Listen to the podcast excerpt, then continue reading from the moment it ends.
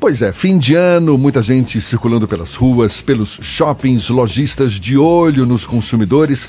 Afinal de contas, Natal já batendo na nossa porta, promessa de aquecimento no comércio, época em que os consumidores precisam redobrar a atenção quanto aos seus direitos. Direitos e obrigações, na verdade, tanto consumidores quanto lojistas. A gente mergulha um pouco mais nesse assunto, conversando agora com o professor e coordenador do Núcleo de Estudos Fundamentais da Faculdade de Direito da UFBA, também da Faculdade Baiana de Direito e pós-doutor em Direito Constitucional, Ricardo Maurício. Seja bem-vindo, doutor Ricardo, um bom dia. Bom dia, Jefferson, Fernando, ouvintes do programa Isso é Bahia. É uma honra estar aqui com vocês. Ah, muito obrigado. Eu estou falando aqui desse movimento já maior, não é? No comércio, pelos shoppings, mas eu quero começar a nossa conversa uma questão que eu presenciei essa semana, gente que prefere ficar em casa, no conforto de casa, fazendo suas compras pela internet. Uhum. E foram dois casos. Já fizeram as compras, os produtos já chegaram, mas não exatamente o que foi comprado. Uhum. Como, como se comportar diante desse comércio ah, virtual. virtual? Ou seja, tem como devolver um produto comprado pela internet? Excelente pergunta, Jefferson. É, é, importante destacar que o Código de Defesa do Consumidor assegura ao consumidor o chamado direito de arrependimento. É, uma vez recebido o produto, o consumidor pode devolver no prazo de sete dias. É, se eventualmente o produto chegou com algum, de, algum, algum defeito ou não foi exatamente aquilo que ele encontrou né, no mundo virtual.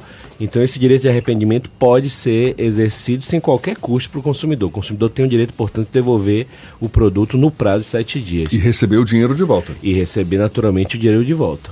Agora, muitas vezes essa compra pela internet, você está contactando um fornecedor que não é do seu estado, às vezes vem de fora do Brasil. Como se comportar numa situação como essa, hein? É, realmente as compras é, no ambiente virtual, elas geram maiores riscos, né? Até porque o consumidor pode adquirir, como você bem falou, produtos até de sites de fora do Brasil, né?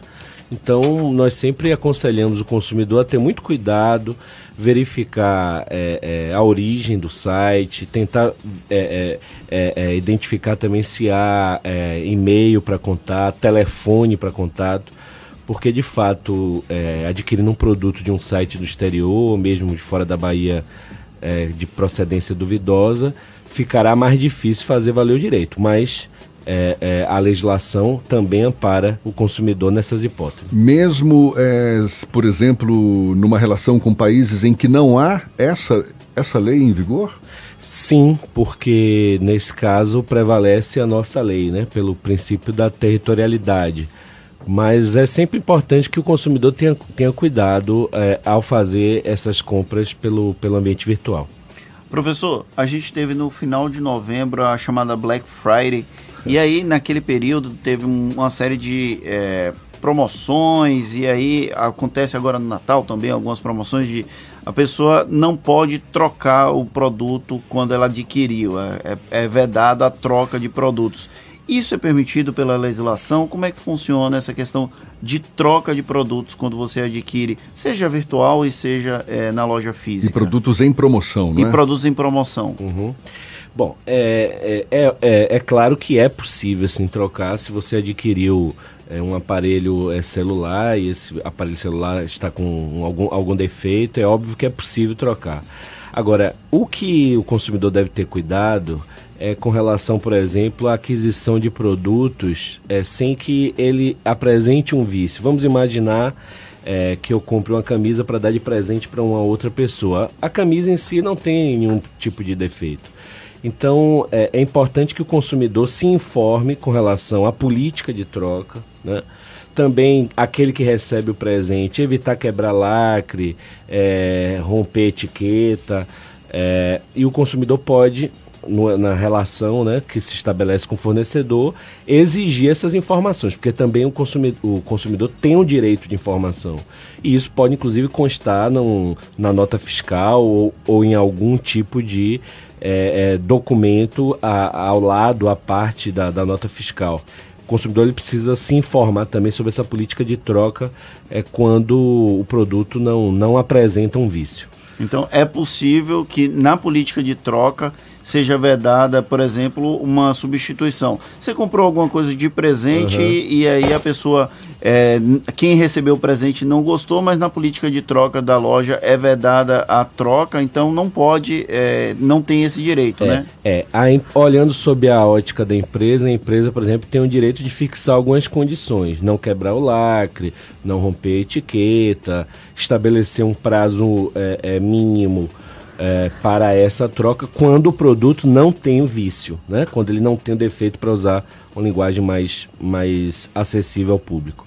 Qual é o tipo de problema mais comum que o senhor, é, ao longo de alguns anos, acompanhando essa parte de direito do consumidor, é, é recorrente das dúvidas das pessoas com relação à aquisição de produtos na época final do ano, principalmente, uhum. que é onde tem um aquecimento do mercado é, do comércio em geral? É, há muitos, há muitos problemas com relação à troca né, dos produtos. É, há, muitas, há muitas reclamações dos consumidores com relação também a falsas ofertas. Né? É, você referiu, Fernando, com propriedade a, a, a, Black Friday. Muitos dos produtos que são oferecidos como produtos é, em com preços promocionais não estão de fato com preços promocionais, então nesse caso há uma violação à boa-fé, é, uma violação ao, ao, princípio da vulnerabilidade do consumidor. É, também nós verificamos é, muitas vezes a aquisição de produtos é, com avarias, com defeitos. É muito importante que o consumidor, por exemplo, exija que seja feito na, no ato da compra um teste de um, de um eletrodoméstico, de um aparelho eletrônico. Uh, enfim, são os, os problemas é, decorrentes das relações de consumo e que são, de certa forma, agravados, porque nesse período final do ano o consumismo acaba sendo exacerbado. Né? Uma situação muito comum nessa relação consumidor-fornecedor, consumidor-lojista, é, por exemplo, o consumidor chega numa loja, ah, eu quero pagar à vista. Ah, então você vai ter um desconto de 5, 10%, mas desde que seja em cash. Uhum. Se for cartão de débito, cartão de crédito, aí não dá para ter o mesmo desconto. Isso é legal? Pois é, essa é uma discussão que é, é bem interessante no âmbito do direito do consumidor. É, havia um entendimento no sentido de que não haveria legalidade quanto a isso. Hoje já há um entendimento, porém majoritário, no sentido de que se houver uma diminuição do, do valor para o consumidor, não haveria por que é, não considerar esse ato é, legal. Agora, é, é preciso verificar se realmente o, o, o, a, a loja, né, o lojista, quando faz isso, está retirando ou realmente o percentual que ele paga para a operadora do cartão de crédito ou se aquilo é uma simulação, uma fraude é, para com o consumidor. Mas não, não, não vislumbramos como algo ilegal a diminuição do valor se o pagamento for à vista. Se for à vista, mas em dinheiro. Uhum. Porque a dúvida do consumidor é essa, mas, mas não, mas eu não tenho dinheiro no bolso aqui, eu tenho um cartão de débito ou cartão de crédito. É. Esse desconto que você está me dando à vista, por é. não ser é, uhum. em dinheiro em espécie, eu perco então, porque é. eu estou usando o meu cartão? Se o desconto for exatamente no percentual daquilo que a, a loja acaba pagando para a operadora de cartão de crédito, é, o ato é legal. Então é preciso estar muito atento à questão dos percentuais. Geralmente esse percentual gira em torno de 5%. Cartão clonado é muito comum hoje também. Enfim, as pessoas acabam se sujeitando a isso. Tem algum tipo de indenização que o consumidor, o proprietário do cartão, pode solicitar junto ao banco? Bom, com, com certeza sim, é, é, e, e, junto também a, a, ao próprio comerciante, né? Infelizmente essa é uma prática é, cada vez mais comum, é importante que o consumidor tenha muito cuidado ao utilizar os, os cartões de crédito, sempre é, ao lado é, é, do lojista, é, evitando ficar distante é, no momento da, da, da, utilização do cartão. E aquele código de segurança né, que fica na parte de trás do cartão de crédito, ele precisa ser mantido sempre é, em, em sigilo, sempre guardado é, pelo consumidor, porque é aquele código de segurança que pode ser utilizado em operações né, na, pela internet e gerar prejuízo aos consumidores. Geralmente nós não fazemos isso, nós não temos o cuidado de colocar algum tipo de, de vedação naquele código que fica na parte de trás do, do, cartão de crédito. Mas um adesivo, alguma coisa que evite a visualização é de bom tom para o consumidor. O próprio nome já diz, né? Código de segurança. Tenha segurança com esse código. Professor, o ano, o final do ano está chegando agora e aí tem a questão do como o senhor falou, sobre o excesso de consumismo. Uhum. Vamos tratar é, dessa forma. Se aí o que acontece? Tem uma relação de consumo também com empréstimos, essas coisas uhum. consignados. E aí tem muita gente que aproveita esse final de ano para poder gastar um pouco mais além da conta. É, é possível acionar dentro do Código de Defesa do Consumidor essas relações também de empréstimos, de consignados, de é, dessas relações que envolvem transações financeiras, mas Vou... eu acho que a gente vai para o intervalo e aí na volta o senhor conta pra gente essa resposta. Vou pedir para o professor Ricardo Maurício segurar a resposta.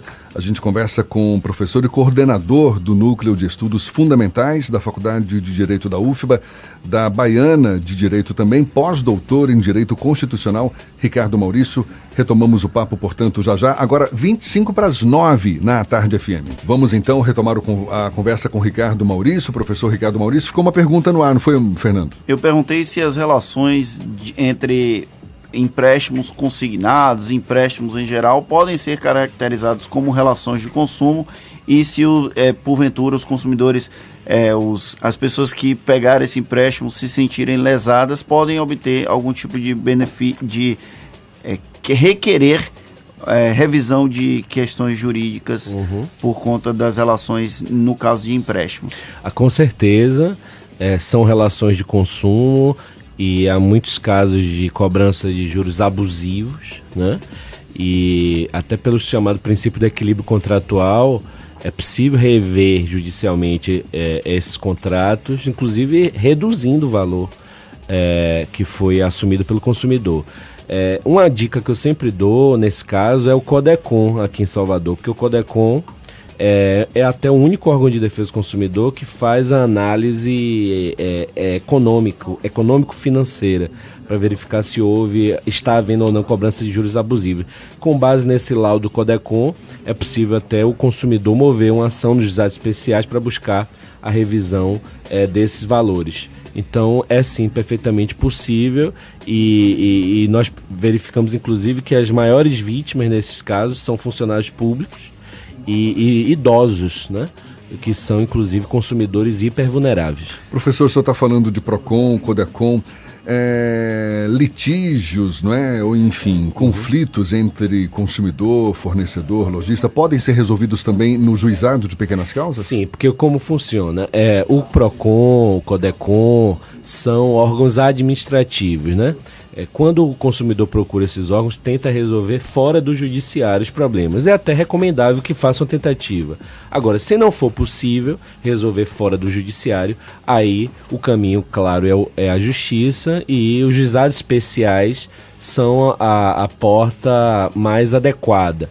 É, os juizados especiais aqui em Salvador estão concentrados ali naquela, naquele prédio no Imbuí, é um, uma grande central dos juizados especiais no Imbuí, e é o caminho mais adequado. Lembrando que se a causa é, tiver o, o patamar de até 20 salários mínimos, o consumidor não precisa de advogado. Né?